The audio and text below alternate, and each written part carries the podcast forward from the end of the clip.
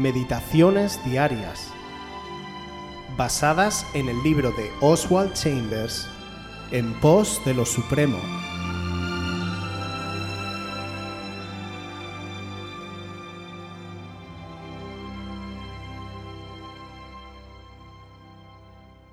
Hazlo tú mismo. Segunda de Corintios 10 del 3 al 6.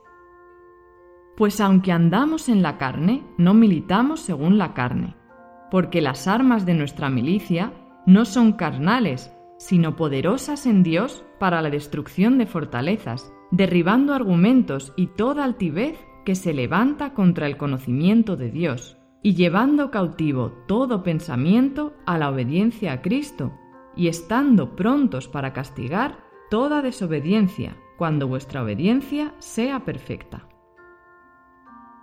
Otras cosas, disciplínalas con determinación. Este es otro aspecto difícil de la agotadora naturaleza de la santidad. Pablo dijo, según la traducción de Mofat sobre este versículo, tomo prisionero todo proyecto para obligarlo a Cristo. Gran parte de la obra cristiana actual no es el resultado de la disciplina, sino que se ha iniciado simplemente por un impulso. En la vida de nuestro Señor, cada proyecto fue sometido a la voluntad de Dios. No hubo el movimiento de un impulso de su propia voluntad distinto al de su Padre. No puede el Hijo hacer nada por sí mismo.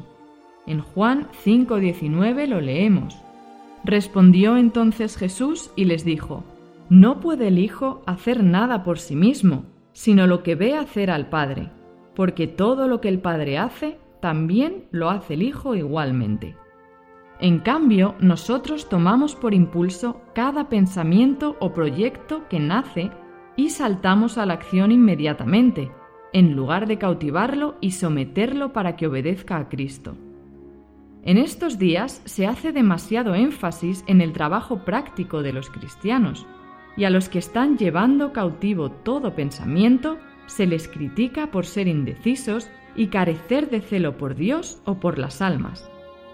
Pero la verdadera decisión y el celo están en obedecer a Dios y no en la inclinación a servirle, que nace de nuestra naturaleza humana indisciplinada. Es inconcebible, pero cierto, que los creyentes no estén llevando cautivo todo proyecto, sino que están haciendo un trabajo para Dios estimulados por su naturaleza humana y sin la espiritualidad que es producto de una disciplina decidida somos propensos a olvidar que una persona no solo se somete a Jesucristo para salvarse, sino que también se somete a la perspectiva que Él tiene sobre Dios, el mundo, el pecado y el diablo.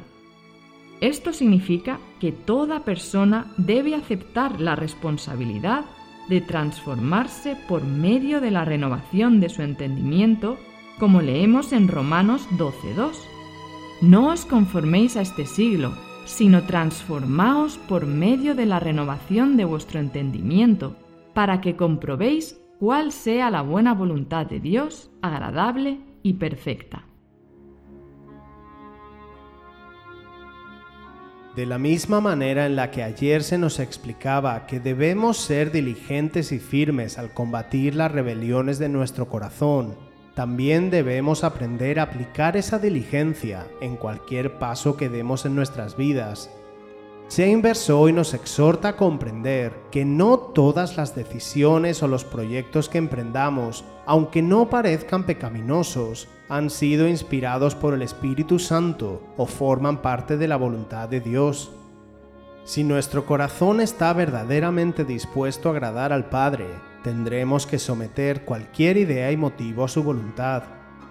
Podemos encontrar múltiples ejemplos en los Evangelios de cómo en diferentes ocasiones Jesús mismo abandonaba lugares donde parecía lícito predicar, hacer milagros o sanar a los enfermos, para irse a otro lugar, porque el Padre así lo requería. Podría haberse justificado diciendo, aquí todavía muchos necesitan de mí, o quizá no hay nada malo en hacer esto, pero él no buscaba llenar su vida de actividades y buenas obras, sino cumplir estrictamente la voluntad de Dios.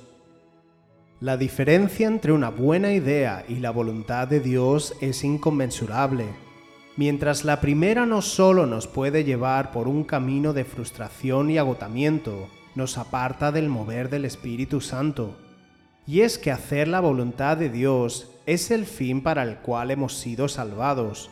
No tiene mucho sentido que vengamos a los pies de Jesús para que después lo único que cambie en nosotros sea la apariencia de nuestras obras. Por eso somos llamados a renovar incluso nuestro entendimiento de lo que significa servir a Dios, algo que necesitamos hacer de manera disciplinada y sin excusas.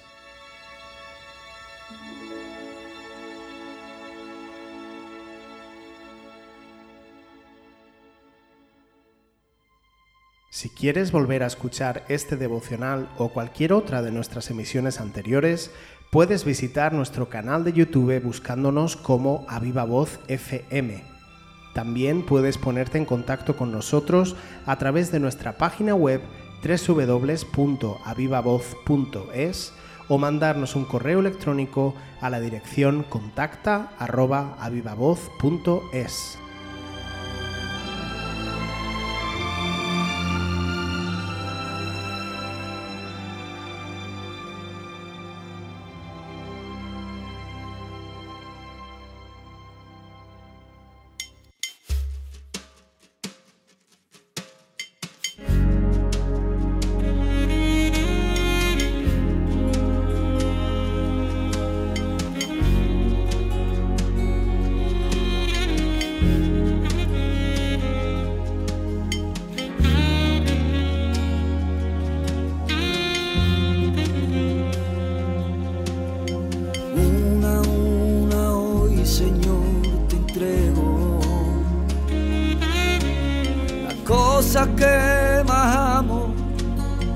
sueño, todas mis ilusiones, mis deseos y anhelos, a ti te rindo, tú eres mi dueño. Y lo primero,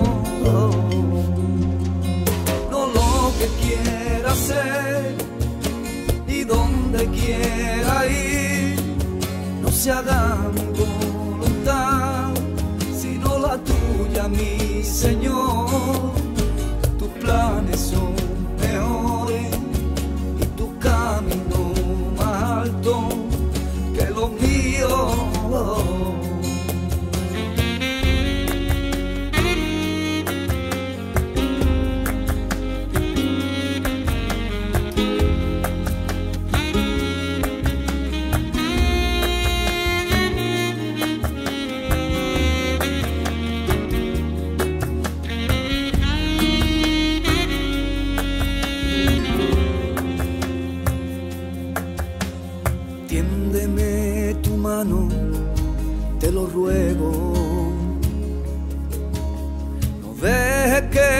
apague y este fuego.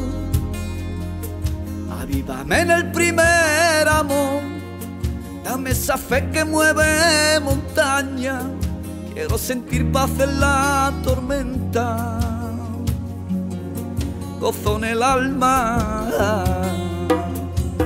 No lo que quiera ser, ni donde quiera ir, no se haga